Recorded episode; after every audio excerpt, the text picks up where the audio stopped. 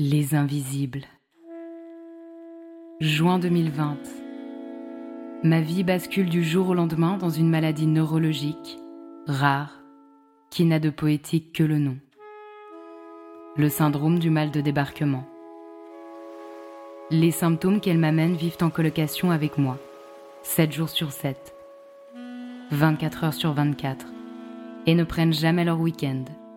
Je n'ai donc pas la place pour un autre combat. Du moins, c'est ce que je crois. Puis vient ce jour où je témoigne dans une émission télé, dans l'espoir de rendre visible l'invisibilité du syndrome dont je suis atteinte. À peine sortie du plateau, forte de cette expérience et encore dans mes talons rouges, une évidence s'installe je n'en resterai pas là. Dans le train du retour, je rejoins à la fois ma maison et mon nouveau combat. Offrir un espace de parole au travers d'un podcast aux personnes qui composent, bien souvent en silence, avec des maladies invisibles et avec les regards de société qui ne croient que ce qu'elles voient. Deux réalités plus souvent subies que choisies. Aujourd'hui, loin de mes talons rouges et au plus proche de l'engagement, l'évidence s'étend. C'est à l'invisible au pluriel que je vous invite. Ceux qui dans la chair, l'esprit et les sociétés se vivent, sans pour autant faire de bruit. Si comme le dit Antoine de Saint-Exupéry, l'essentiel est invisible pour les yeux, ici, on compte bien le faire entendre. Bonne écoute comme dans une tragédie grecque, Marie vit avec trois fonctionnements cognitifs qu'elle appelle la trilogie de neuroatypie. TSA, TDAH, HPI. Tu as certainement déjà dû entendre ces anagrammes, mais concrètement, chez Marie, ça donne quoi? Par exemple, regardez le pommeau de douche pour ne pas être surprise que l'eau tombe. Bien vivre le confinement et son hypostimulation. Ressentir dans son dos l'empreinte d'une main depuis longtemps retirée sa neuroatypie, c'est tardivement que Marie l'a appris. Ne rentrant dans aucun des clichés des neuro-A, combien de fois a-t-elle entendu Mais non, t'as pas l'air autiste? En conséquence, il n'y avait pas de quoi investiguer. Jusqu'au jour où, après avoir reçu de l'aide efficace pour se rétablir d'un trouble anxieux et d'un syndrome de stress post-traumatique, elle fait d'elle son propre rat de laboratoire pour comprendre pourquoi sa santé mentale semble toujours fragile. Portés par ces recherches et rencontres de professionnels, les diagnostics finissent par tomber. Et c'est la libération. La rencontre avec la vraie Marie ouvre une pléthore de perspectives qui lui permettent de s'épanouir en tant qu'écrivaine et père aidante en rétablissement de la santé mentale. Se suradapter, ressembler aux autres, faire ce qu'on attend de soi. Woust Marie a fait un braining out et elle ne compte pas revenir en arrière.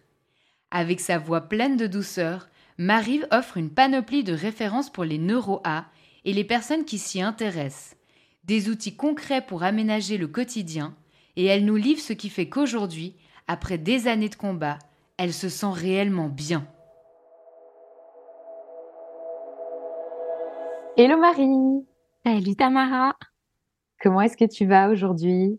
Je vais très bien aujourd'hui et toi? eh ben, c'est chouette. Moi, c'est un peu plus galère. Je te le disais déjà euh, hors antenne. En ce moment, c'est euh, une nausée géante qui m'accompagne euh, en permanence. Voilà. Mais je suis très heureuse de te retrouver. Eh ben, je te souhaite que les choses s'apaisent vite. Merci. Donc, toi, tu viens témoigner de la neuroatypie aujourd'hui. Donc, bien que ce soit un terme qui est fréquemment utilisé maintenant, certaines personnes ne sont pas encore à l'aise avec son sens. Toi, avec tes mots, comment est-ce que tu définis la neuroatypie? Alors c'est difficile de définir la neuroatypie quand on est neuroatypique parce que nous, c'est notre normalité, ce gros mot là que, que tout le monde utilise. La norme, c'est de faire ci, c'est de faire ça. Eh bien, euh, quand on est neuroatypique, euh, c'est ce qu'on ressent, c'est ce qu'on vit, c'est comme on pense en fait aussi beaucoup. Euh, neuro, euh, bon, on reconnaît hein, la sphère du cerveau, en fait, dans le, dans le mot. Et donc, en fait, être neuroatypique, c'est avoir un fonctionnement euh, cognitif différent de la majorité des personnes. Voilà, en gros. Et du coup, ça a plein de petites conséquences. Donc voilà, moi personnellement, je suis diagnostiquée d'un trouble du spectre autistique, d'un trouble du déficit de l'attention avec hyperactivité, et j'ai aussi une condition de haut potentiel intellectuel. Et donc voilà, j'ai le bingo, euh, comme je dis, neuroatypique. Il y en a d'autres, hein, il y a tous les 10 notamment. Qui sont aussi des neuroatypiques. Enfin voilà, c'est large en fait. Euh, je pense qu'on a toutes et tous des neuroatypiques autour de nous euh, sans forcément le, savoir.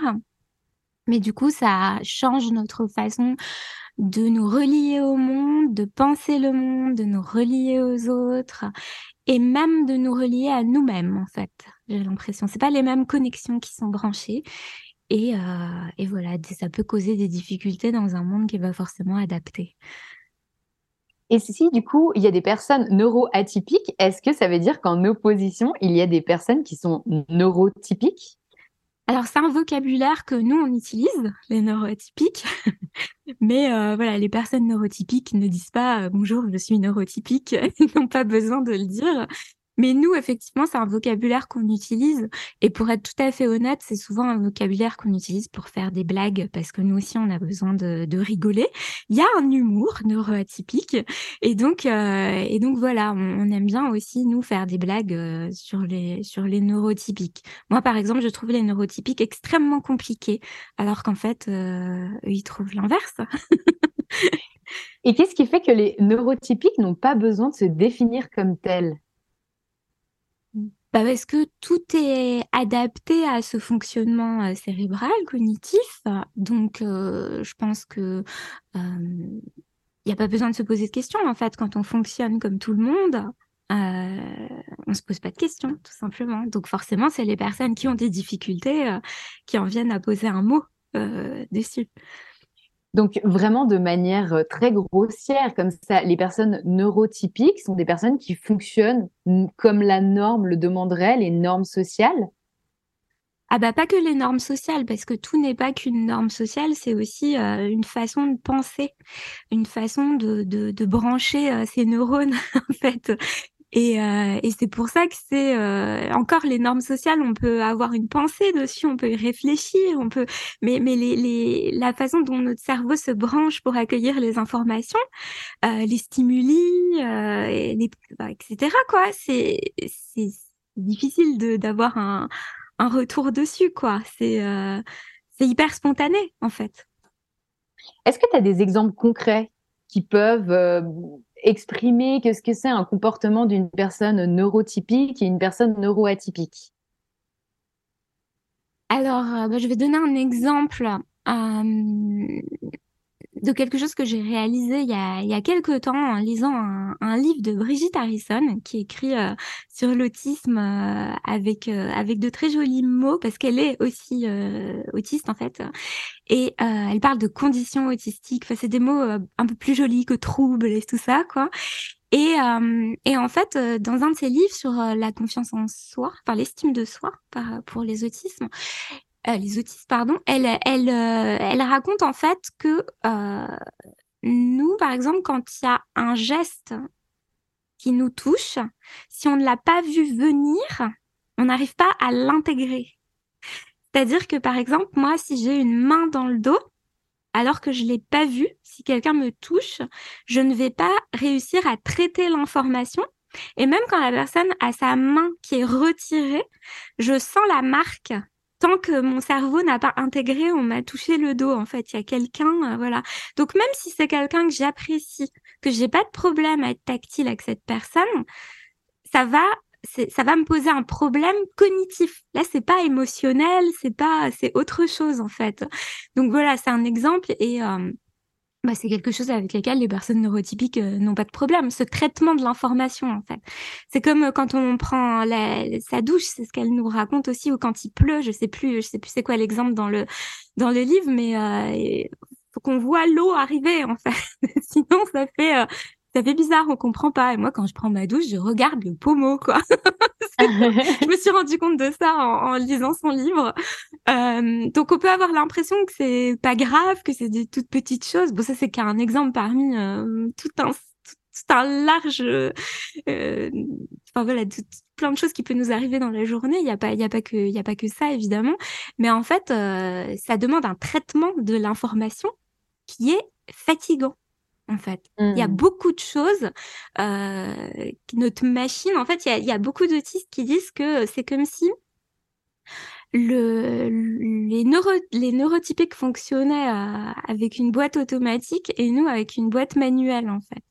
On est toujours en manuel. Donc, c'est comme si le pilote d'avion, il n'avait pas le mode automatique euh, et qu'il fallait toujours être en manuel. Donc, tout surveiller, faire chaque geste, chaque euh, vérification. Chaque... Et du coup, forcément, c'est euh, c'est fatigant. Voilà.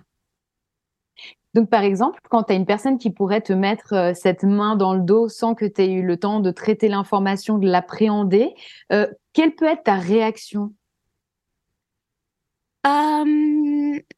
Bah, y a, moi, souvent, il y a une réaction de rejet, en fait. La première, c'est du rejet. Euh, il peut y avoir de la colère aussi. Alors, bon, on est doué hein, pour ne pas le montrer. Donc euh, voilà, on, on sait euh, masquer, hein, malheureusement. on s'adapte et tout, parce que voilà, quand on vieillit, on se rend bien compte que euh, ces réactions-là euh, n'ont pas de sens socialement, en fait. parce qu'il n'y a rien de méchant contre nous, tout ça, donc on le montre pas. Mais à l'intérieur, il y a, y a un rejet, il peut y avoir un dégoût même, rejet, dégoût, enfin, c'est ce genre d'émotion que je peux avoir. Et il peut y avoir de la colère, et souvent cette colère, c'est plutôt euh, pourquoi je suis comme ça, en fait, c'est chiant. c'est plutôt ça plutôt que contre la personne en fait. Parce que c'est des personnes qui sont pas au courant ou, euh, voilà. Évidemment hein, si c'est des personnes proches qui savent ce que ça fait euh, là la colère elle est pas dirigée au même endroit Mais euh, voilà, tu, tu, vois un peu, un peu l'idée. Mmh. Toi, tu vis avec ce que tu appelles une trilogie de neurotypie. Donc, euh, tu parlais euh, du trouble du spectre autistique, donc en abrégé, c'est TSA. le trouble de l'attention et hyperactivité, donc le TDAH. Et le déficit de l'attention. Pardon Le trouble du déficit de l'attention. Avec du déficit de l'attention avec hyperactivité, et euh, le haut potentiel intellectuel qu'on appelle souvent HPI. Mm-hmm. Bien juste. Est-ce que euh, tu pourrais nous expliquer comment euh, cette trilogie se manifeste dans ta vie? Évidemment, c'est très global, tu peux toujours revenir sur des exemples hyper concrets. Et quelles sont un peu leurs particularités aussi à chacun? Ok. Alors, ce qu'il faut savoir, c'est que Bon, le HPI, c'est un peu plus simple parce que voilà, le consensus aujourd'hui euh, dans les neurosciences, euh, c'est en gros qu'il y a un QI élevé. Euh, et bon, ça, c'est facile à appréhender. Pas, ça aide en fait. Dans mon cas, c'est un soutien énorme pour pour euh, pouvoir poser des réflexions et prendre du recul et trouver des solutions et être créatif. Enfin voilà, c'est vraiment pour moi c'est une mine d'or et et du coup c'est que du plus. je suis contente d'avoir cette trilogie qui est celui-là qui est, qui est présent aussi. Euh, après, les deux autres, le TSA, le TDAH, c'est des spectres. Donc, en fait, ce que je vais raconter moi me concerne, mais ça peut euh, se manifester de manière bien différente euh, chez d'autres personnes. C'est ça qui est aussi compliqué avec euh, avec les neuroatypies, c'est que voilà, souvent c'est des spectres et ça peut prendre plein de formes différentes. Moi, par exemple, le TDAH, j'avais vraiment pas pensé que je pouvais avoir un TDAH. Donc, il faut savoir que j'ai été diagnostiquée TSA TDAH à 36 ans. Euh, donc c'était assez euh, tardif. Euh, le HPI, j'étais au courant depuis mes 19 ans.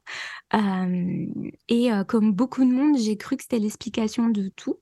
Euh, de mon hypersensibilité, tout ça. Et puis, ben, en fait, euh, non, c'est euh, voilà, c'est juste un, un QI qui est élevé.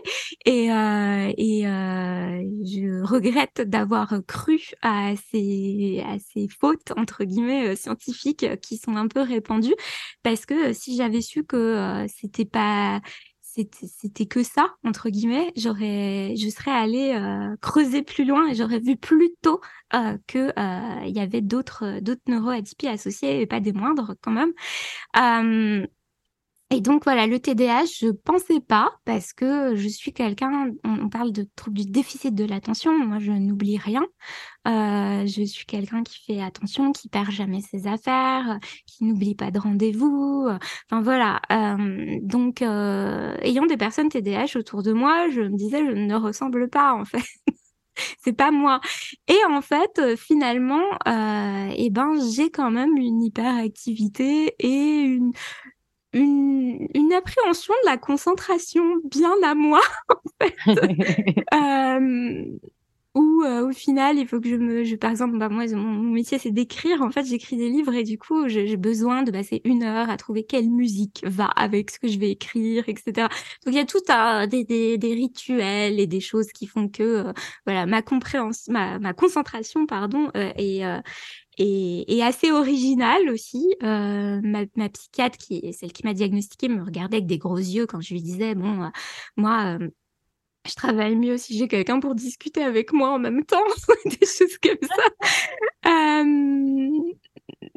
Et, et, du coup, oui, voilà, c'est assez particulier. Donc, je me suis rendu compte que voilà, j'étais pas si concentrée que je voulais bien le croire, en fait. Et puis, c'est surtout cette hyperactivité qui, chez moi, est, est très mentale. Et, euh, et des fois, en fait, ça tournait en rond et ça me causait des gros problèmes de sommeil. Où j'arrivais pas à dormir ou alors je dormais que sur euh, enfin voilà euh, c'était c'était très un sommeil où je pouvais être facilement réveillée et tout ça et en fait, c'était euh, c'était dû à ce trouble du déficit de l'attention avec hyperactivité. Euh, voilà, donc ça donne, moi, ça me donne les points positifs, c'est que ça me donne de l'énergie, beaucoup de créativité. J'ai toujours l'élan de rebondir, et ça, c'est quelque chose dans mon parcours qui m'a beaucoup aidé. Et je pense que c'est aussi euh, dû au, au, TDAH. Et puis après, au niveau du au niveau du, du TSA, du trouble du spectre autistique. Bah là, euh, moi je moi je le vois vraiment comme une espèce d'identité en fait. Euh, c'est très fort mon lien avec le TSA aujourd'hui.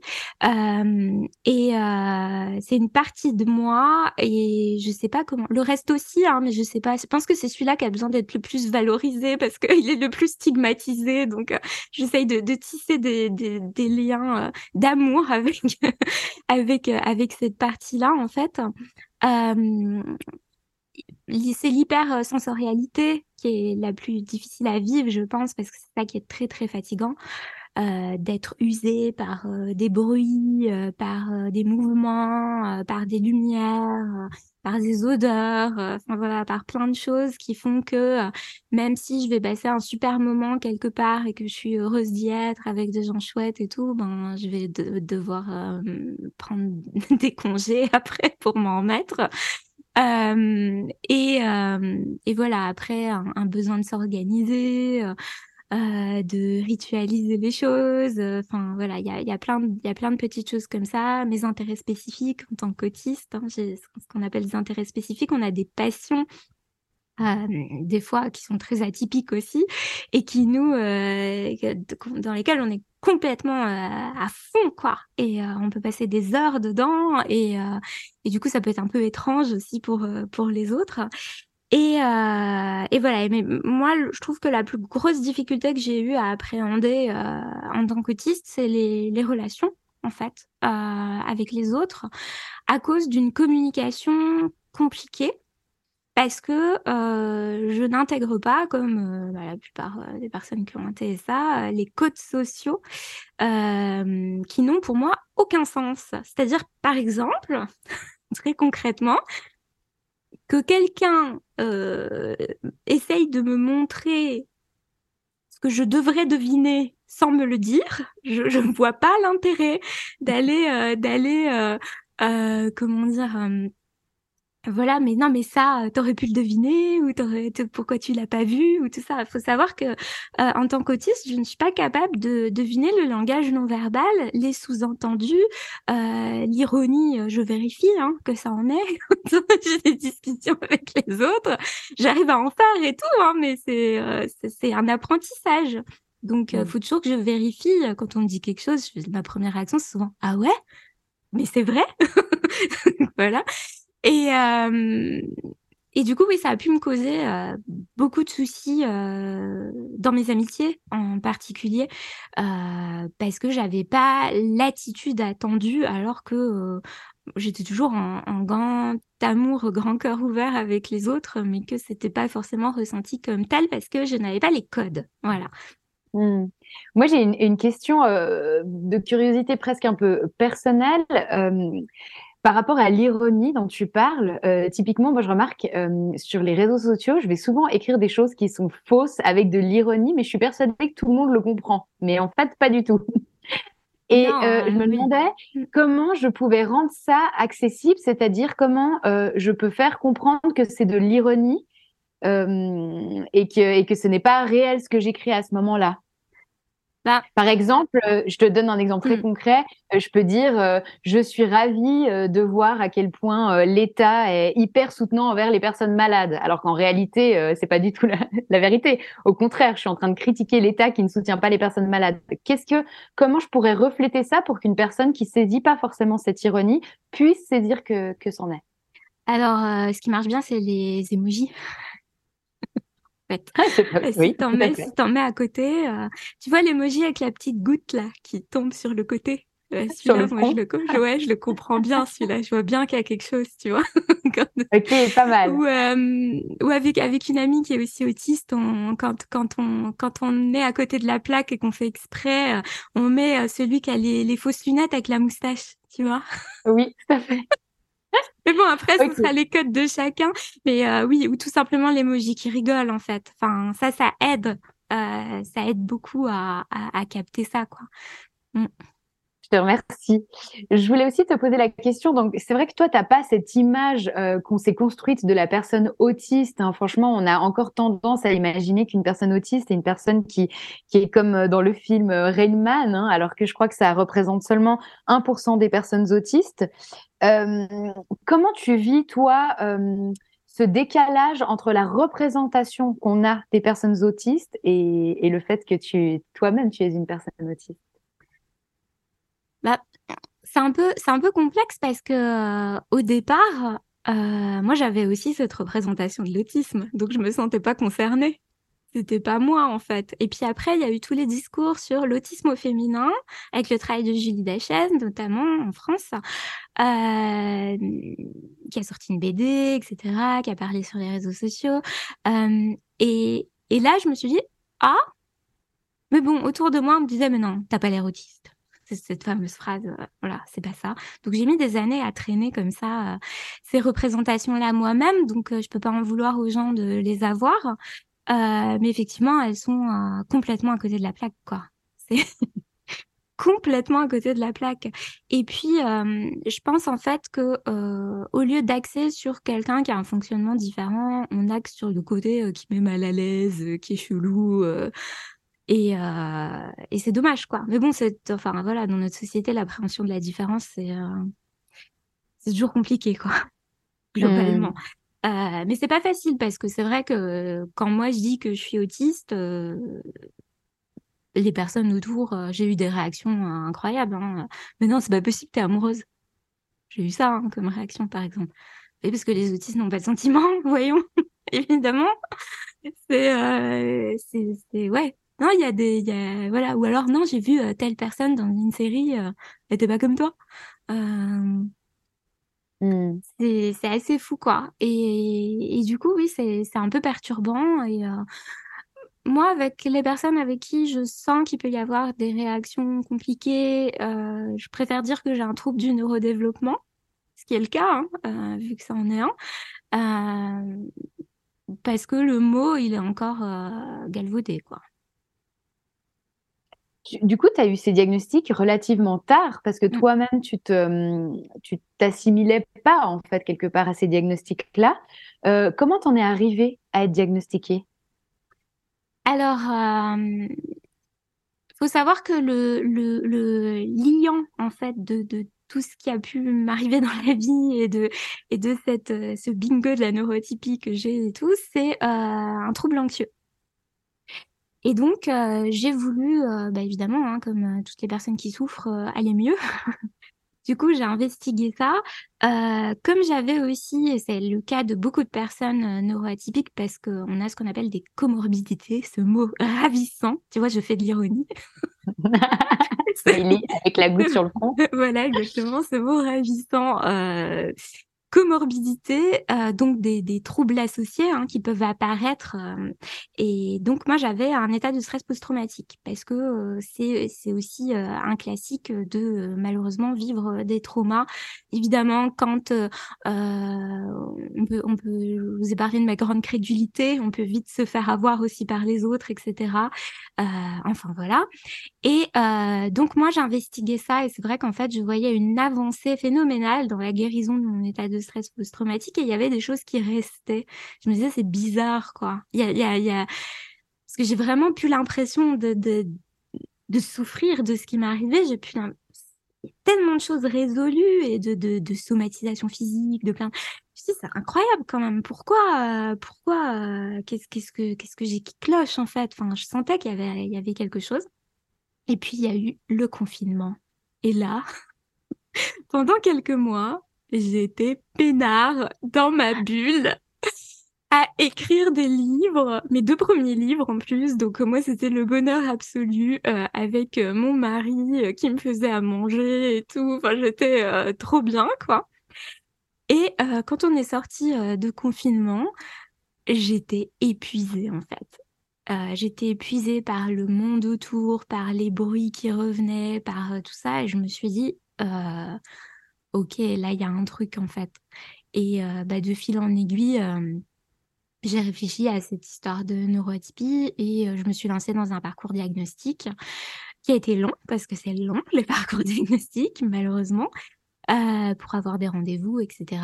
Et, et, puis, et puis voilà comment j'en suis arrivée là, en fait, en gros. Et j'ai découvert pourquoi, effectivement, euh, il restait des choses qui pouvaient euh, m'embêter dans le rétablissement du trouble anxieux. Voilà. Ça a été un soulagement pour toi de recevoir ces diagnostics? Alors, je suis passée par plusieurs phases parce que c'est vrai que euh, je suis arrivée là avec les, les personnes qui m'ont fait le parcours de soins avec cette question, c'est est-ce que je suis autiste ou est-ce que c'est juste le résidu de mes traumatismes? Qui m'arrive. Et du coup, euh, bah, c'est vrai qu'il y a eu euh, débat, quoi. Enfin voilà, ça a été une investigation, on a dû, euh, on a dû, qu'on a dû pousser euh, parce que parce qu'on n'était pas, on n'était pas sûr, quoi. voilà, il fallait aussi traverser les clichés sur l'autisme, à savoir que moi j'aime être en lien, j'aime avoir des amis, c'est important pour moi. Euh, du coup, voilà, on dirait les autistes sont pas sociables. donc, euh, donc voilà, fallait traverser un peu, euh, un peu tout ça, observer mon enfance aussi.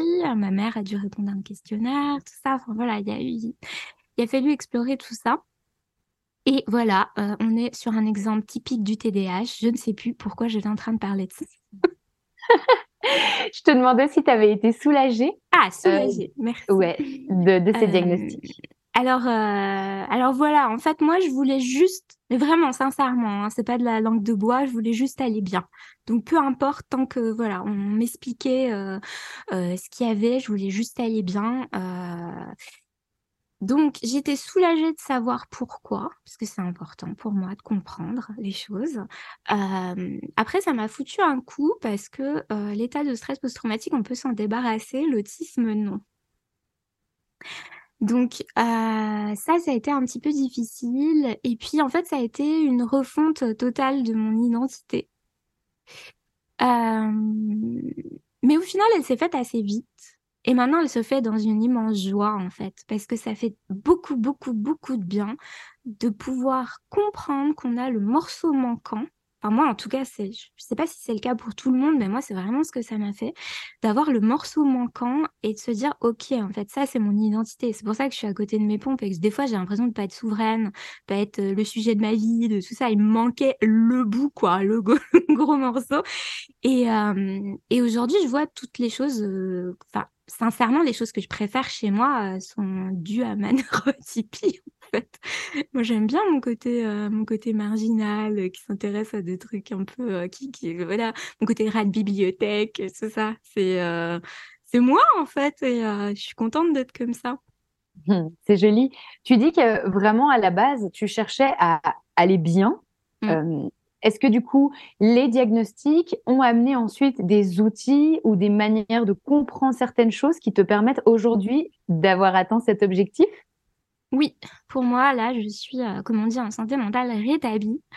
Euh, on ne peut pas guérir hein, de l'autisme vu que ce n'est pas une maladie. Donc, euh, arrêtez sur Internet avec ces histoires de faut prendre de la vitamine C ou je sais pas quoi. Stop. Ça suffit, en fait.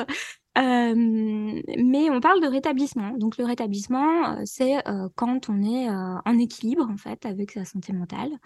Et bah, moi, c'est mon cas en ce moment.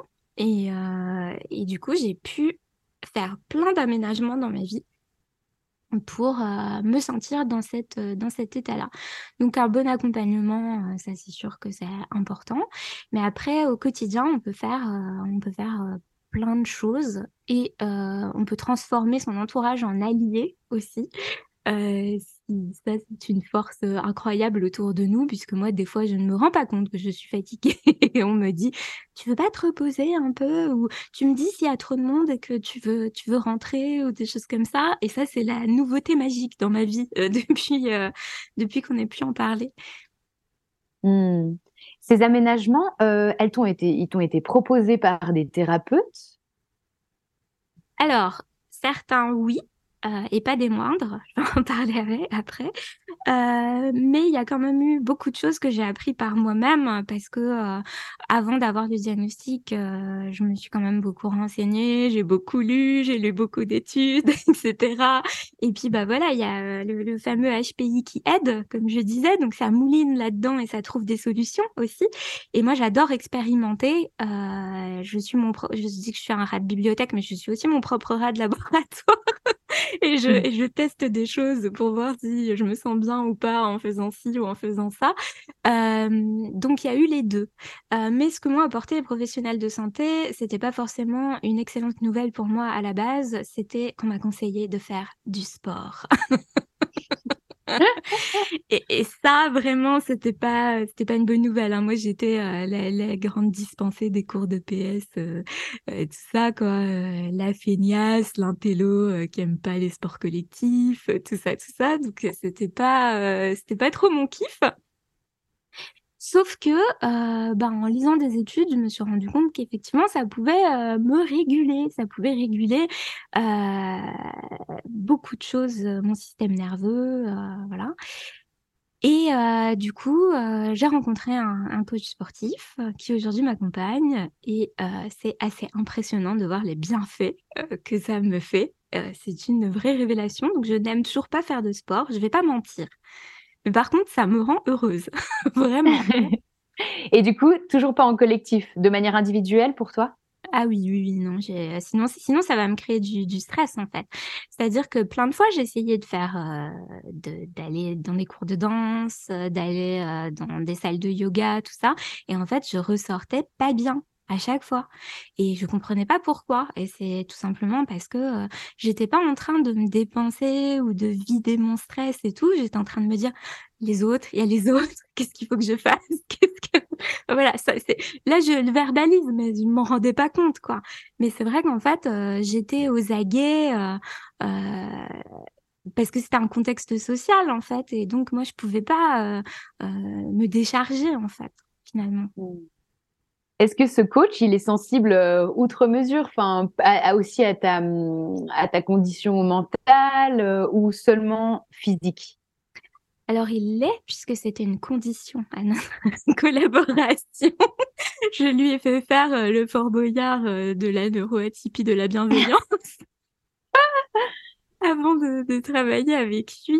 Euh, et, euh, et il est euh, super chouette. J'ai beaucoup de chance parce qu'il n'y a pas euh, forcément euh, euh, tous les coachs qui sont euh, comme ça. hein. Il y en a beaucoup qui... On, on voit des vidéos sur Internet, euh, t'es en dépression, bah, bouge ton cul. voilà, super. Merci, ça fait plaisir. Euh, voilà, on a-. voilà, on entend des choses assez, euh, assez horribles. Euh, lui, en fait, euh, bah, il s'est bien rendu compte qu'il fallait qu'il m'aide, en fait. Et du coup, on a relevé ensemble mes points de, blocage. Il a été assez à l'écoute et assez gentil pour que je me sente à l'aise pour lui dire même des trucs des trucs bêtes en fait quoi des trucs qui peuvent paraître bêtes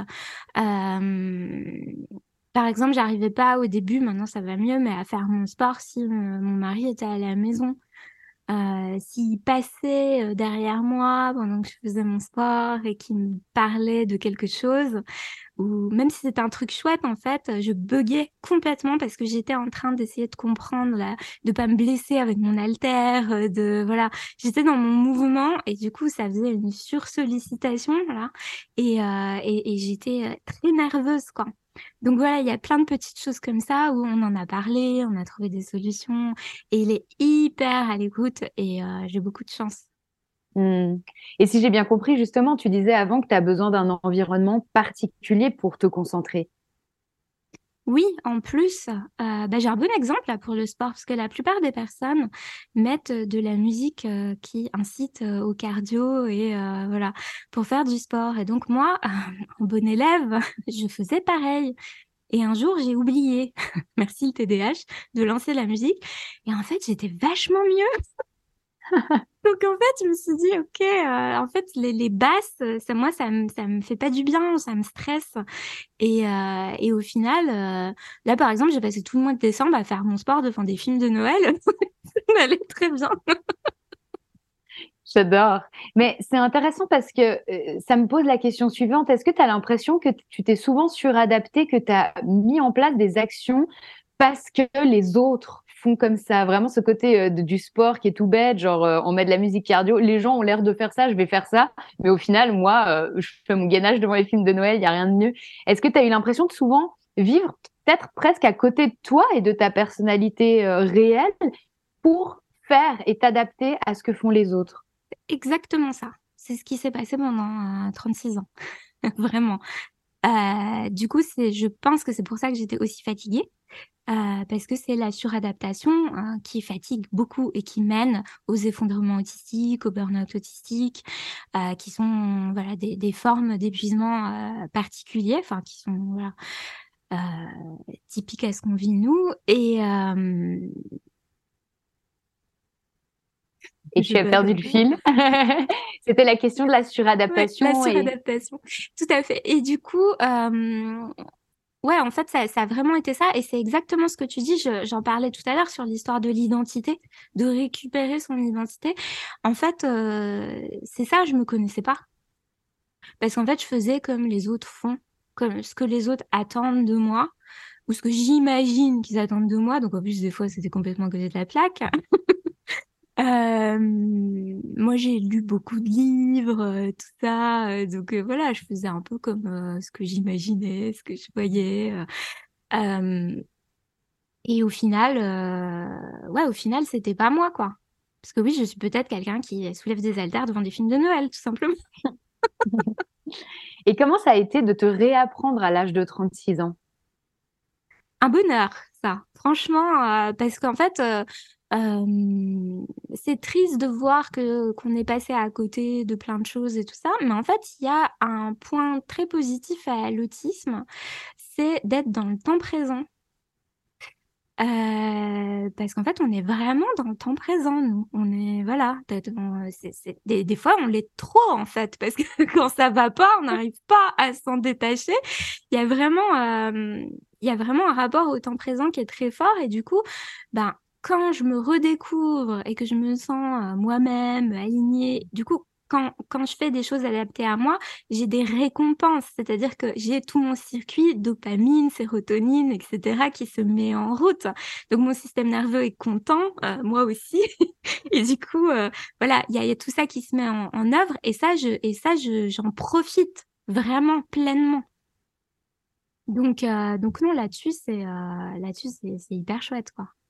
Est-ce que du coup, tu as dû envoyer chier euh, des contextes de vie, des relations, euh, des choses que tu faisais euh, qui n'avaient plus de sens à partir du moment où tu t'es rendu compte que c'était pas tout à fait toi?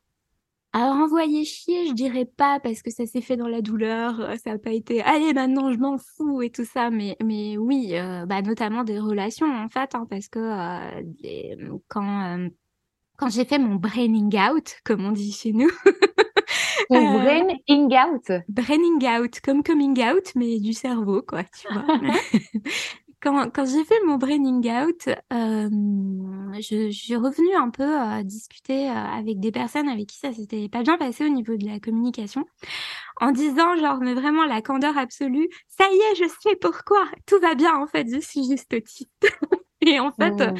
Et en fait à ce moment-là, euh, j'ai eu euh, pire que des douches froides quoi, euh, puisque des personnes ont dit bah non mais ça change rien en fait, c'est pas le problème, c'est pas le problème. Bah si, dans une relation, l'autisme, euh, on peut pas dire que c'est pas un problème. Voilà, c'est absolument pas pas possible quoi.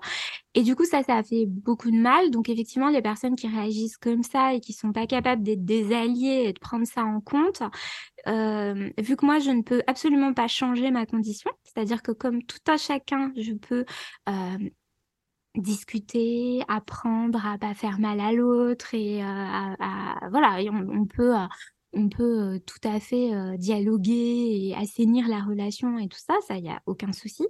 Mais je ne peux pas me changer, en fait. je ne peux pas enlever mon autisme. Ce n'est pas possible.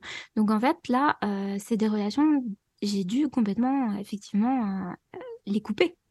Mmh. Et il y avait des relations auxquelles je tenais beaucoup, donc c'était c'était dommage, c'était des deuils, en fait du coup, tu m'avais dit la dernière fois quand on s'était rencontrés qu'il y a eu quand même euh, passablement de fois des sortes de quiproquos au final euh, relationnellement. Est-ce que tu serais d'accord de nous en raconter un ou deux? Alors là, tu vois, on est vraiment dans le problème du temps présent. Il faut que je m'en rappelle. Quoi.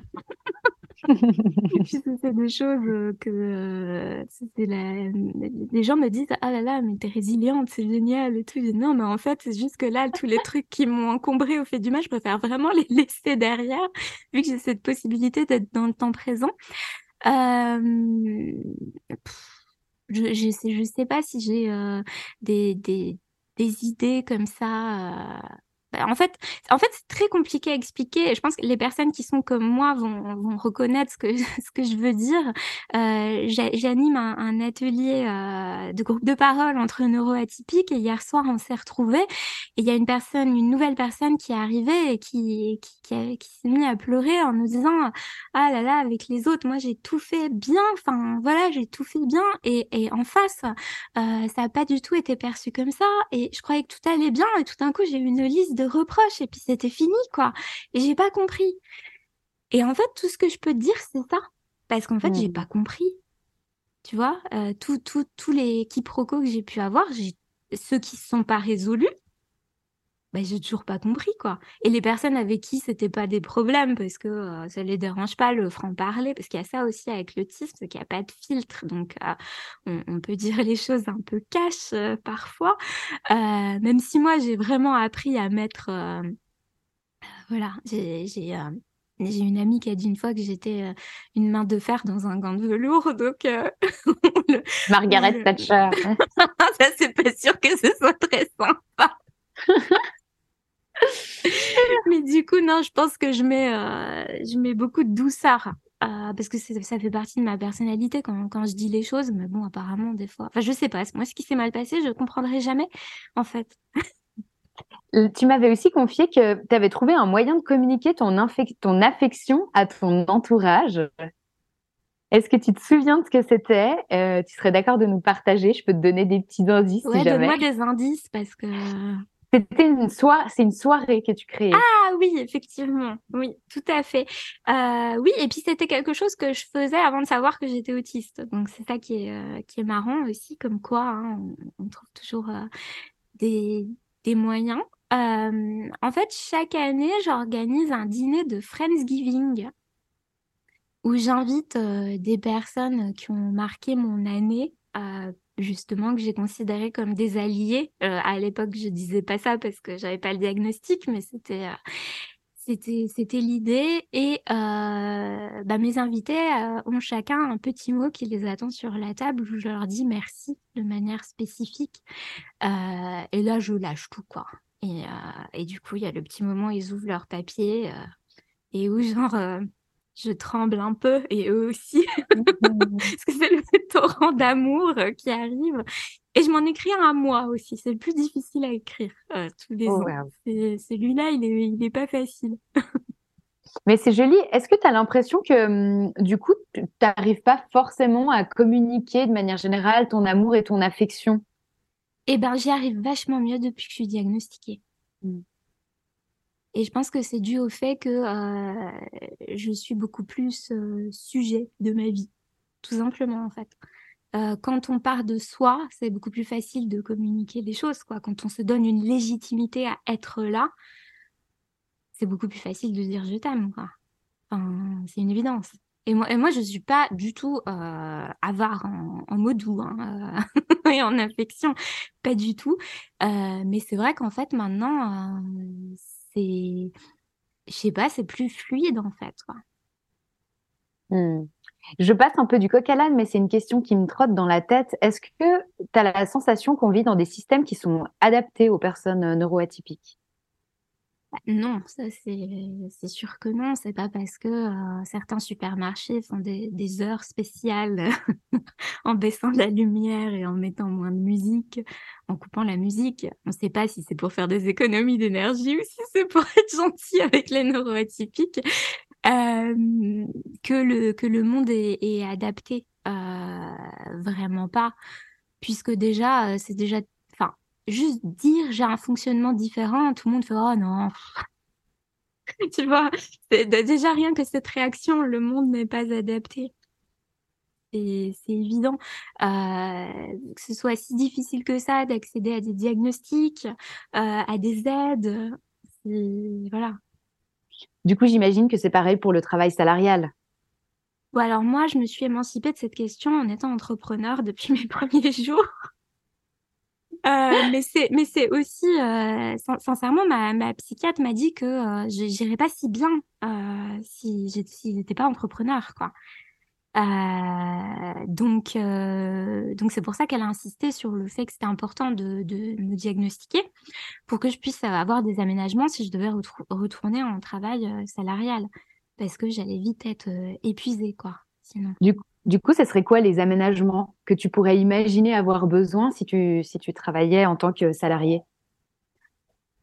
Ah bah d'être toute seule dans mon coin déjà, euh, de pouvoir avoir de la musique dans les oreilles sans que ça, sans que les autres le prennent mal. euh, euh, je sais pas, qu'est-ce que ça pourrait... Ah si, il y a un truc qui serait super important, c'est d'avoir des consignes claires sur ce qu'il faut faire. Moi, j'ai besoin de clarté. Euh, du coup, euh, voilà, que, qu'on, que je puisse poser n'importe quelle question euh, franco, même des plus bêtes, que je me sente voilà, accueillie pour ça. Mais même sans, sans penser au salariat, moi, dans ma vie d'écrivaine, j'ai demandé un aménagement, en fait, à ma maison d'édition une fois, parce que je suis allée faire une télé. Et c'était très, très, très stressant pour moi. Euh, et du coup, je, suis allée faire une télé euh, à France 3 Grand Est, euh, donc dans la ville de Reims. Moi, j'habite à Strasbourg.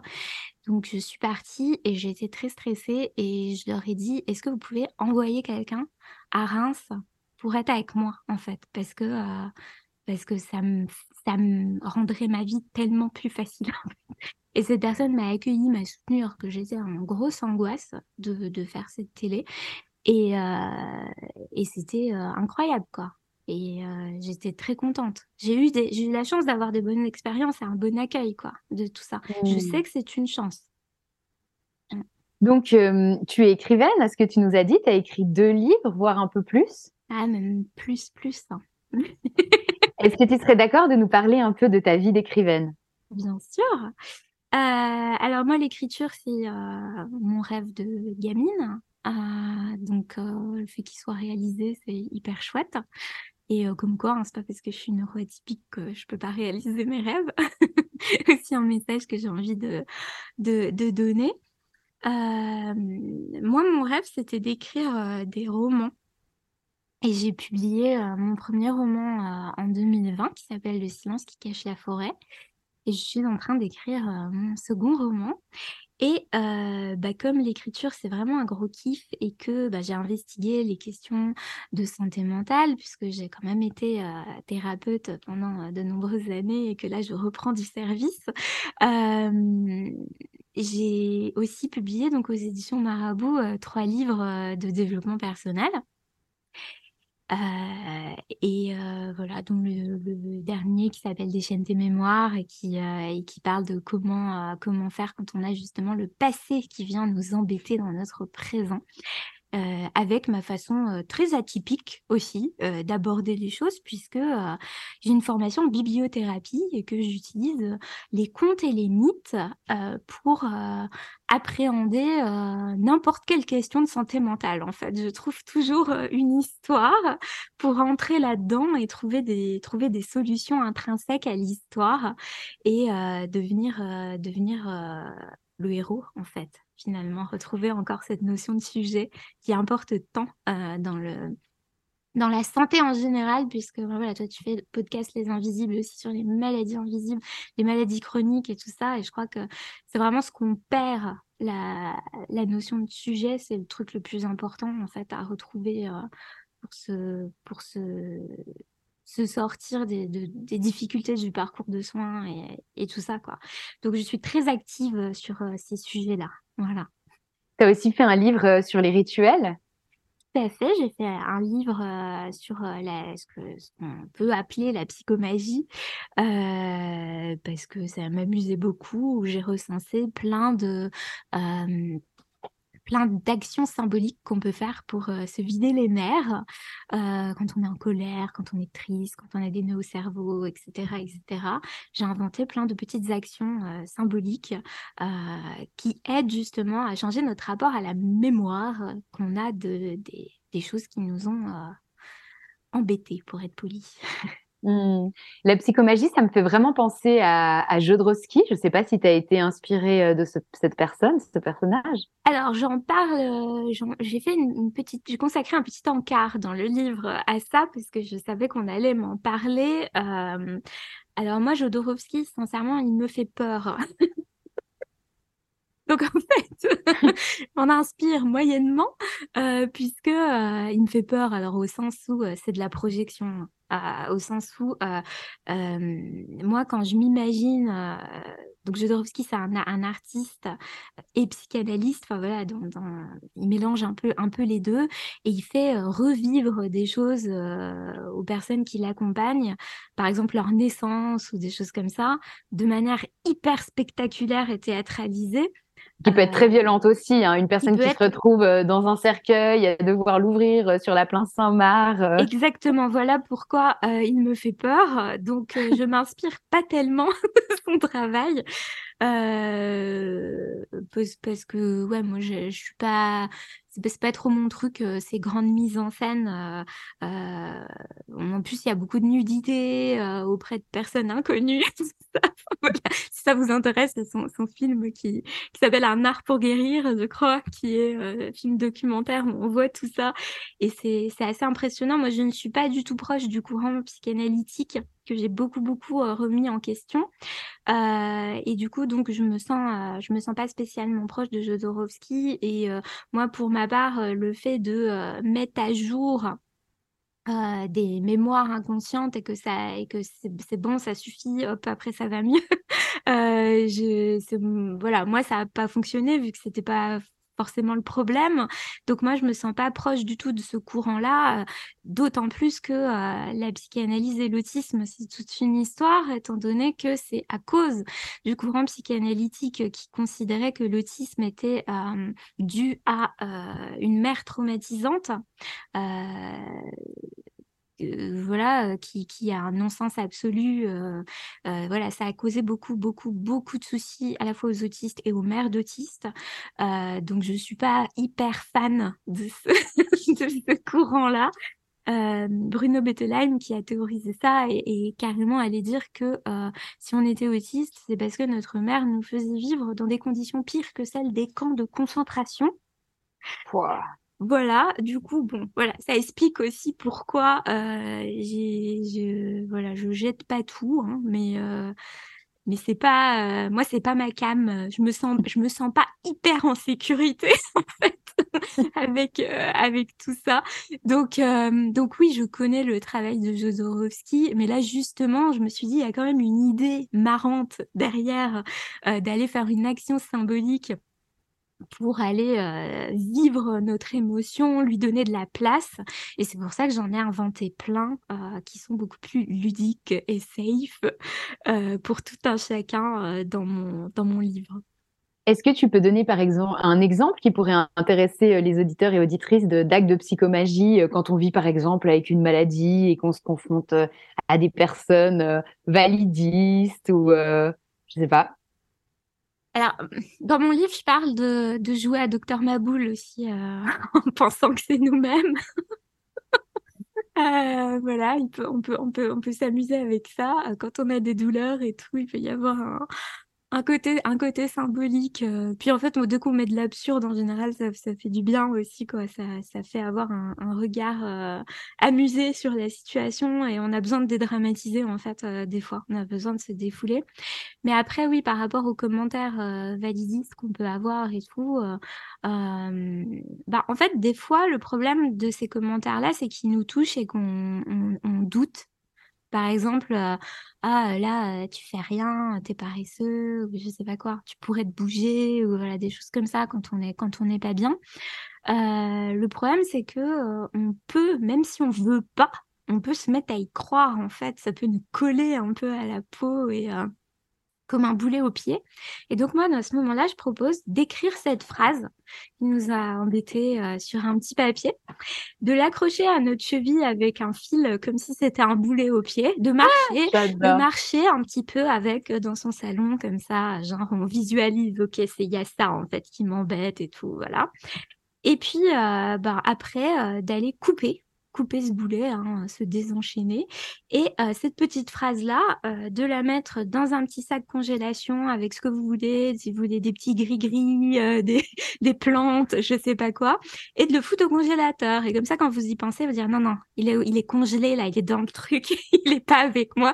Cette phrase n'est pas avec moi. je suis, je suis tranquille et tout.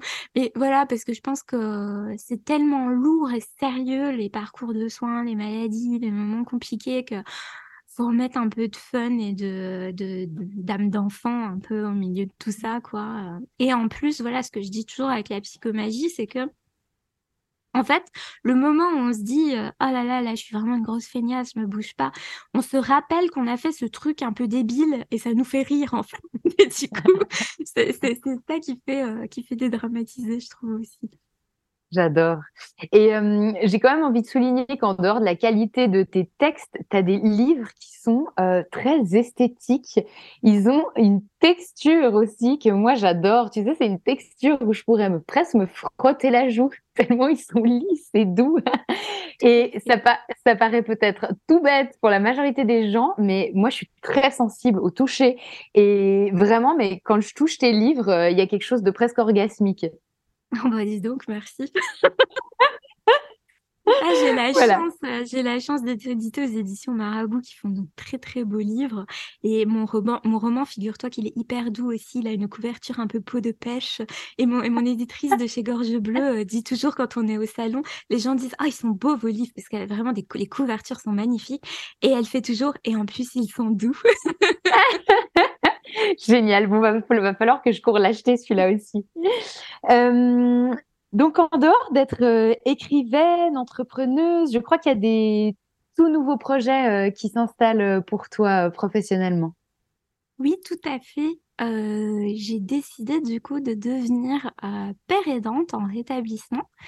donc c'est un, métier encore peu connu, mais ce sont en fait des patients experts, des patients rétablis euh, qui accompagnent, soutiennent euh, des personnes qui sont en parcours de soins. Donc en fait, on met à profit notre expérience, notre expertise euh, des, des, patients qui en, auraient, qui en auraient besoin. Et c'est quel type de formation du coup? J'imagine que c'est quand même quelque chose qui doit être bien protégé. N'importe qui ne peut pas non plus devenir père aidant, j'imagine. Alors, euh, en fait, c'est des formations qui sont euh, chapeautées par des professionnels de santé. et ben voilà, en général, en fait, ce sont des personnes qui sont suivies, qui, qui sont considérées comme rétablies, qui, qui, qui, se tournent vers ça. Donc, à l'heure actuelle, il y a des formations assez courtes pour apprendre la posture de père aidant. Euh, qui sont proposées par des professionnels de santé, donc qui conviennent très bien aux personnes qui savent accompagner les autres d'une manière ou d'une autre. Moi, du coup, bah, j'ai quand même été thérapeute très longtemps, comme je le disais. et ça fait dix ans cette année, en fait, voilà. Donc, ça fait quand même un bail.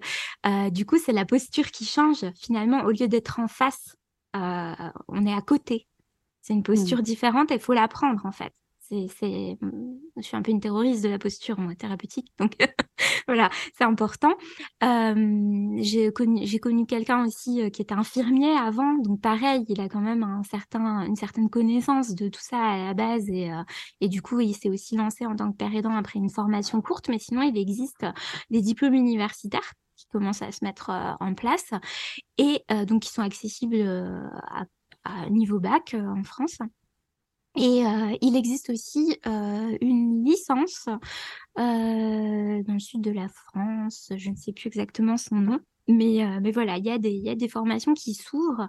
Et je crois que c'est vraiment un métier hyper, hyper important parce qu'il peut combler un grand manque dans le milieu de la santé, étant donné qu'on ne fait que se plaindre du manque d'écoute, de temps consacré, de compassion, d'explication aussi, parce qu'évidemment, un père aidant, enfin moi je pense, de, devrait pouvoir répondre aux questions aussi sur oui, mais là j'ai peur de prendre tel traitement, toi tu l'as pris, raconte-moi, tout ça. C'est un peu le doctissimo super safe, quoi, tu vois? Au lieu mmh. d'aller sur, sur Internet, on, on peut, on peut avoir quelqu'un qui a vécu cette expérience qui nous aide et qui est en lien avec les professionnels de santé, qui peut servir de médiateur avec les personnels de santé, avec l'entourage, avec les, les, euh, l'employeur aussi.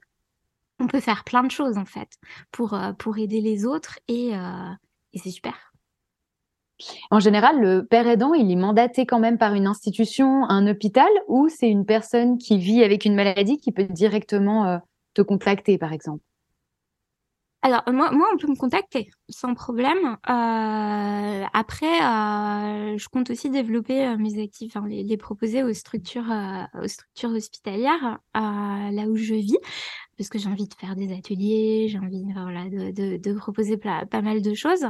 mais là, à l'heure actuelle, c'est un peu comme le mot thérapeute, c'est pas réglementé, quoi. Voilà, donc il faut, faire attention, hein, comme d'habitude, mais en général, euh, euh, si on a été euh, suivi, formé par des professionnels de santé et rétabli, considéré comme rétabli, ça donne l'assurance d'avoir un bon accompagnement en, en père aidance. Le père aidant est censé connaître ses limites pour accompagner, être là en complément de bah, justement de ce que font les professionnels de santé et pas les remplacer aussi. J'imagine que le père aidant, euh, il est quand même, hum, enfin, il peut être appelé dans une situation qui a ressemblé à la sienne. Par exemple, quelqu'un qui aurait un trouble anxieux euh, euh, ou, qui vivrait avec de l'autisme. On, est d'accord. On ne peut pas te contacter pour pour un cancer, par exemple. Alors, je pense en fait que j'ai une grande expertise dans le, le au secours, je suis malade et ça va pas aussi quand même, tu vois. Euh, puisque bah, moi, j'ai eu une tumeur à l'hypophyse aussi dans, dans, le passé. Donc en fait, euh, c'est quand je me suis intéressée à la pérédance et que j'ai contacté des associations et tout ça et qu'on a commencé à discuter, ils m'ont dit waouh mais tu peux faire plein de choses en fait. C'est un peu comme si euh, finalement euh, c'est super drôle parce que c'est un peu comme si tous mes problèmes ça devenait mon CV après. on peut vraiment renverser la vapeur. Et euh, effectivement, euh, le, père aidant euh, est là pour, pour bah voilà, quand, il, est, il est effectivement plus efficace quand c'est quelque chose qui, qui connaît, quoi. Mais euh, c'est vrai que dans nos parcours de vie, on traverse tellement de choses qu'au final, euh, on peut, voilà, on peut, on peut aider. Euh, moi, personnellement, il y a, il y a le trouble anxieux généralisé, il y a l'état de stress post-traumatique. j'ai déjà accompagné des femmes victimes de violences pendant, pendant sept ans dans mon ancien cabinet. Donc en plus j'ai de l'expérience, tu vois, vraiment concrète quoi là dans, dans cet accompagnement là tout autour de la, neuroatypie. Là, mon groupe de parole, ça se passe super bien. Ça s'appelle Tisane entre neuroa et on se retrouve un lundi par mois sur Zoom et c'est super chouette quoi. Il y a vraiment de beaux échanges. Enfin, c'est super. Et puis, euh, bah voilà, j'ai malheureusement une grosse expertise dans l'errance médicale puisque j'y ai été pendant très longtemps avant qu'on découvre euh, la, tumeur à l'hypophyse. Et euh, il y a plein de personnes qui passent par là. Donc, en fait, c'est super large, quoi. Mmh. Je vois vraiment que tu touches à plein de métiers différents quelque part, même s'ils se rejoignent. Est-ce que tu as, besoin d'un, j'imagine, d'un cadre très particulier, de rituels dans ton quotidien pour arriver à mener de front toutes ces activités? Je ne l'ai pas encore trouvé, sincèrement. Euh, je ne l'ai pas encore trouvé. Euh, là, j'essaye plutôt de faire en sorte de réussir à avancer sur ces multiples projets en même temps. C'est pas encore hyper bien rodé, euh, mais comme il y a un certain nombre de, de questions qui se posent plus, ça me, ça me donne beaucoup de temps, en fait. C'est-à-dire que d'arrêter de, de me prendre la tête, euh, d'être vraiment entourée de personnes qui sont des alliés, et du coup, de ne plus avoir des confrontations relationnelles comme je pouvais avoir avant aussi, euh, euh, de pas être à l'aise et tout ça, de pouvoir dire, bah, désolé, là, je suis fatiguée, je rentre, tout ça. Dans mon quotidien, c'est beaucoup plus facile euh, de mener tout ça et, et voilà, moi, c'est vraiment des métiers passion, que ce soit d'écrire ou d'accompagner. Et, euh, et voilà, après, avec mon TDAH, j'aime bien que ce soit varié. Donc, je suis euh, ravie. Euh, je pourrais pas euh, faire qu'un seul truc, quoi. Je, je ce serait difficile, serait difficile à vivre pour moi. Donc là, voilà, c'est des fois difficile pour le côté autiste de passer du coq à l'âne et de voilà. Mais l'agenda papier est mon meilleur ami avec tous mes petits post-it dessus. J'ai une super astuce pour les gens comme moi tu n'es pas quoi? J'ai pas compris. J'ai dit j'ai une super astuce pour les gens comme moi là euh, dans, dans, mon agenda euh, papier. Maintenant, si vous êtes aussi plus team papier que ordinateur, parce que moi j'ai besoin de voir et de sentir. Voilà, il y a quelque chose comme ça. C'est que maintenant, tu vois, par exemple, j'ai des, des, des, mini post-it, c'est ce qu'on met comme marque-page dans les livres, où je marque des choses et en fait, ils sont repositionnables. Donc, je peux, euh, je, je, sais que j'ai ça à faire, mais je peux les changer de place dans mon ah, agenda. Ah, c'est génial. Et ça, et ça, c'est euh, c'est ma nouveauté de cette année. C'est magique. Surtout avec les posts sur les réseaux sociaux, ce genre de choses, tu vois, où, où finalement tu fais autrement, ça évite les ratures et puis tu, il y a un côté euh, euh, figé, flexible. Donc moi, avec autisme TDAH, c'est parfait. Quoi. C'est magnifique. Moi, je suis totalement team papier. Je suis incapable d'imaginer avoir un agenda sur un ordinateur ou un téléphone. Et ce qui m'a vraiment sauvé dans mon organisation et qui m'a énormément enlevé en charge mentale parce que je suis quelqu'un qui est tout le temps mille idées à la minute, eh ben, c'est le bullet journal. Hmm. Tout simplement. Parce que sinon, je pouvais tourner 500 fois avec le même truc de genre, oh, faut faire ci, faut faire ça, tous les six mois, faut penser à ci, ça, ça. Et j'y arrivais pas. Et en fait, le bullet journal m'a vraiment euh, changé la vie à ce niveau-là. Ouais, t'as réussi à t'organiser. T'arrives, toi, à, tracer tes petits traits, à faire ton truc euh, nickel et tout ça? Parce que moi, j'en suis incapable. Ça me lasse tout de suite.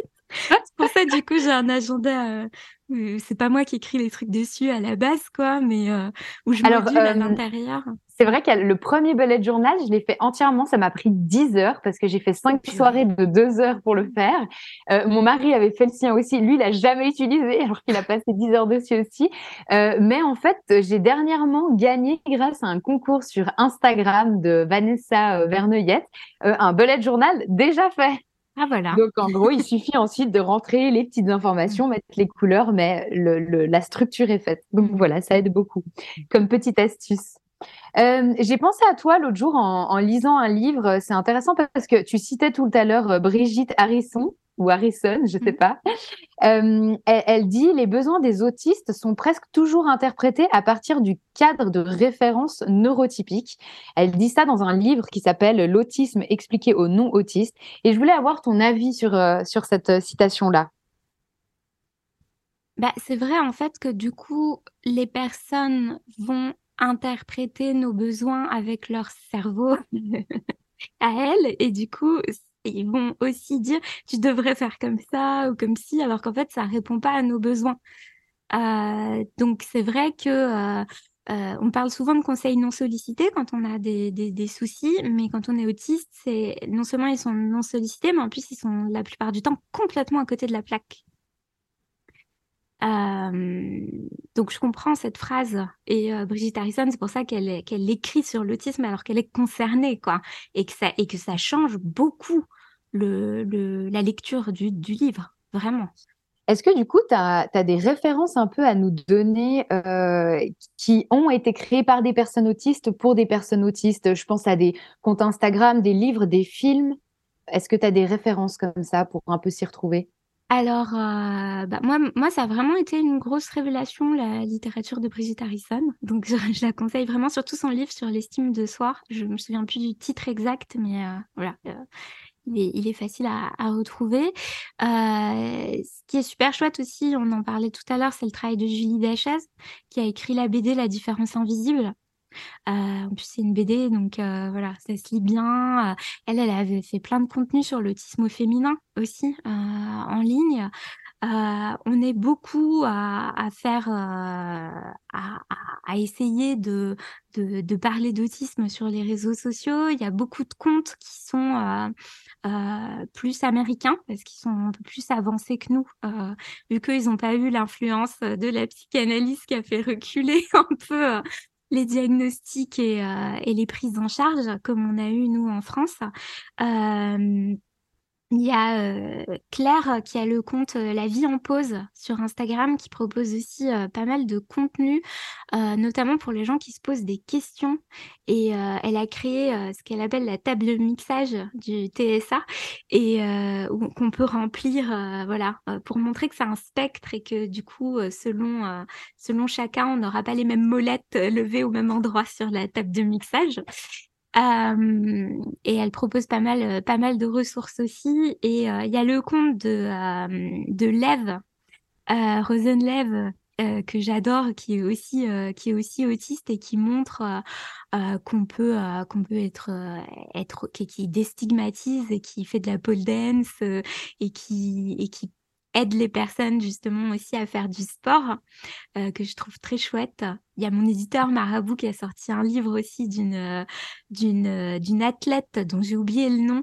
Euh, je l'ai pas encore lu, mais apparemment, enfin, Lev a dit que c'était super, euh, qui euh, qui qui est vraiment qui soulève des poids et tout, qui est qui a qui a gagné des prix et tout ça, et qui est autiste et qui démonte aussi un peu les clichés. Il y a plein de choses en fait. Il y a plein de choses. Il y a des, effectivement, dans les séries, on retrouve souvent euh, des personnes autistes un peu clichés, le petit garçon qui s'intéresse à des trucs euh, euh, clichés ou tout ça. Mais bon, la série Atypical, elle est quand même trop mignonne. moi, j'ai beaucoup aimé. Y a on retrouve aussi sur Netflix, je crois, une série qui s'appelle euh, Love on the Spectrum, je crois, je sais plus comment c'est le nom en français, euh, où on voit des personnes autistes qui ont des rendez-vous amoureux ensemble. du coup, c'est aussi assez mmh. drôle. Euh, on comprend tout le stress que ça peut dégager aussi. voilà, il y a plein de ressources en fait autour de autour de tout ça je te remercie du partage. Tu parlais de l'autisme au féminin. Est-ce que ça a une singularité propre? Alors en fait, moi j'ai plutôt l'impression que c'est le spectre qui s'élargit euh, plutôt qu'une... Voilà, parce qu'au final, il y a, des, les symptômes sont un peu euh, similaires. Voilà, les difficultés peuvent être similaires, mais la manière dont c'est perçu, euh, elle, est, elle est différente, euh, en particulier par, par les autres, en fait, puisque euh, bah, l'exemple qu'on donne souvent, c'est quand on voit un petit garçon qui a un intérêt spécifique, où il apprend les horaires de train par cœur, quand il est petit, on se dit, hm, c'est bizarre, il est peut-être autiste. Et il y a une petite fille qui fait la même chose, mais elle, elle aime le cheval, du coup, c'est pas grave, c'est une petite fille normale, entre guillemets. Il y a des spécificités parce que les femmes sont s'adaptent beaucoup plus parce que c'est ce qu'on leur demande, malheureusement, on les moule dans quelque chose. Et du coup, dès le plus jeune âge, les femmes autistes développent des capacités de masking, ce qu'on appelle le masking, un, autisme euh, beaucoup plus grande que celle des, garçons, en fait. Et du coup, ça se voit beaucoup moins. C'est vraiment euh, caché et du coup, bah, d'autant plus fatigant puisqu'on mmh. fait semblant. C'est ça, c'est la suradaptation quelque mmh, part. Exactement. Est-ce que euh, moi j'aimerais juste te demander euh, quel est ton nom de compte Instagram aussi parce que c'est aussi une ressource donc euh, pour que les personnes puissent puissent la voir quand ils écoutent le podcast? Tout à fait, c'est la maison Célène, la.maison.célène. Tout simple, tout simple à retenir. Super, il y a en tout cas du, du, sacré bon contenu. Moi, je vais arriver sur les deux dernières questions. Avant ça, est-ce que toi, tu as envie de rajouter quelque chose Tu as un sujet que tu aimerais aborder qu'on n'a pas abordé ensemble? Écoute, non, rien ne me vient, tant présent. Très bien, ça peut encore bouger. Euh, quel message veux-tu faire passer aux personnes neuroatypiques et à leur entourage? Ah, j'ai envie de dire, aimez-vous comme vous êtes. Vraiment, je vais pas faire mon Jésus, mais j'avais envie de dire, aimez-vous les uns les autres quand même. C'est vraiment ça que j'ai envie de dire. C'est tellement plus important que les, les, conneries de communication et de. C'est pas de la connerie la communication, mais je veux dire les, les tensions. Enfin, je sais pas. Il y a le, il y a le cœur ouvert et c'est tout ce qui compte, quoi. Voilà ce que j'ai envie de mmh. dire. Quel super pouvoir t'a amené à la neuro. Pardon. Quel super pouvoir t'amène la neuroatypie? J'allais dire t'as amené à la neuroatypie. Intéressant comme lapsus. Euh, quel super pouvoir? Bah, Je pense quand même que c'est euh, ma créativité. Parce que euh, c'est un truc qui s'est jamais éteint en fait. Pourtant, on ai traversé des moments pas drôles, quoi. Mais je sais pas, il y a, y a, toujours une espèce de marmite. J'ai l'impression d'avoir une marmite et, et l'énergie de l'utiliser. Et du coup, ben voilà, c'est un peu comme si euh, ouais, j'avais mon, mon autisme marmite avec, je suis en train d'inventer un truc, hein, là je l'ai jamais, une métaphore qui arrive. Donc, donc voilà, je fais un, un, en direct, je vous montre la créativité en direct. Mon autisme marmite avec euh, mon énergie euh, TDAH, avec les, les, idées du HPI que je mettais à l'intérieur et pouf, après ça fait des chocs à pic. Waouh, trop beau. je te remercie Marie. Bah, merci à toi de m'avoir invité. Avec joie, c'était un chouette échange et je te dis à bientôt. À bientôt. Voilà. Voilà, t'es contente? Euh, Ouais, et toi? Oui, tu vois, par exemple, t'es contente? Non, ça se dit pas en fait, je crois. bah grave. Ça va. il y a bah, des gens qui, il y a des gens qui, tu vois, moi, après mon premier rendez-vous avec mon mari, on s'est rencontrés sur Tinder. Et, euh, et, et, je, je, savais qu'il avait eu aussi un rendez-vous avec une autre fille euh, un peu avant, enfin les jours avant ou les semaines avant, je sais pas. Et je lui ai dit Alors, t'as préféré quel rendez-vous? C'est tellement bien. C'est la, question que tout le monde se pose en réalité. Mais ah que moi, je bah, moi, je le dis toujours. Voilà. Tu peux peut-être le rajouter au montage. Ça, je sais pas.